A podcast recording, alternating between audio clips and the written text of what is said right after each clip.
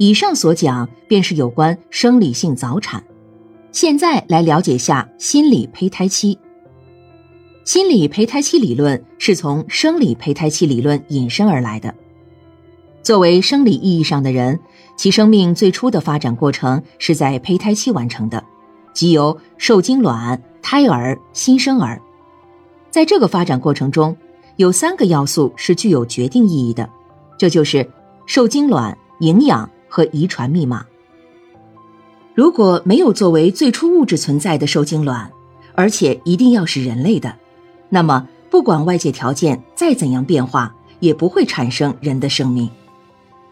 作为受精卵发育成长的基本条件，有一个生存环境，其中最主要的是从母体内吸取营养，从而能得到发育，并按照特定的指令和方向发育。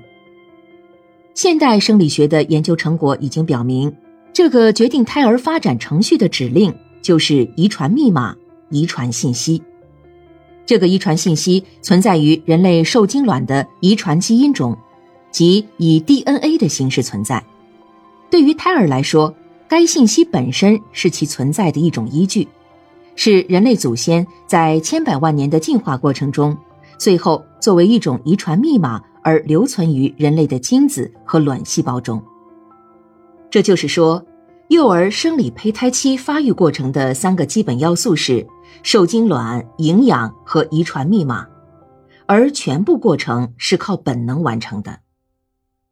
同样，幼儿的心理发展也有个从无到有的过程，它也必须具备三个基本要素，即它的物质存在形式、它的营养来源。他发育的发展方向和指令，他也必须在自己的胚胎期里完成这一系列的发展过程，从而形成人类所特有的心理活动过程和心理活动系统，就像人的生理活动过程和生理系统一样。卢乐山曾在所著的《蒙台梭利的幼儿教育》中提到，意大利著名的幼儿教育家马蒙台梭利提出的。人类有两个胚胎期的思想，一个是在出生之前是生理的，和其他动物一样，开始一无所有，以后由一个细胞分裂为多细胞，最后形成器官，生长成人。另一个胚胎期是精神的，也可以说是心理的，只有人类才有。新生儿的这个心理的形成时期，它既区别于儿童在母腹中的生理的胚胎期，又不同于成人的心理活动，称之为心理胚胎或精神胚胎的形成期。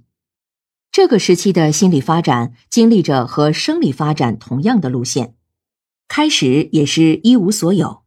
经过吸取外界刺激和信息，积累材料。形成许多感受点和心理所需要的器官，然后才产生了心理。这是一种受创造能力所驱使的内部发展，是没有表现出来的发展。儿童要用较长的时间建设自己，秘密的完成这种内部发展。心理胚胎期和生理胚胎期一样，必须形成人类初始的心理活动系统和心理活动能力。前者表现为大脑和中枢神经系统的发育和成熟，构成为心理活动的生理学基础；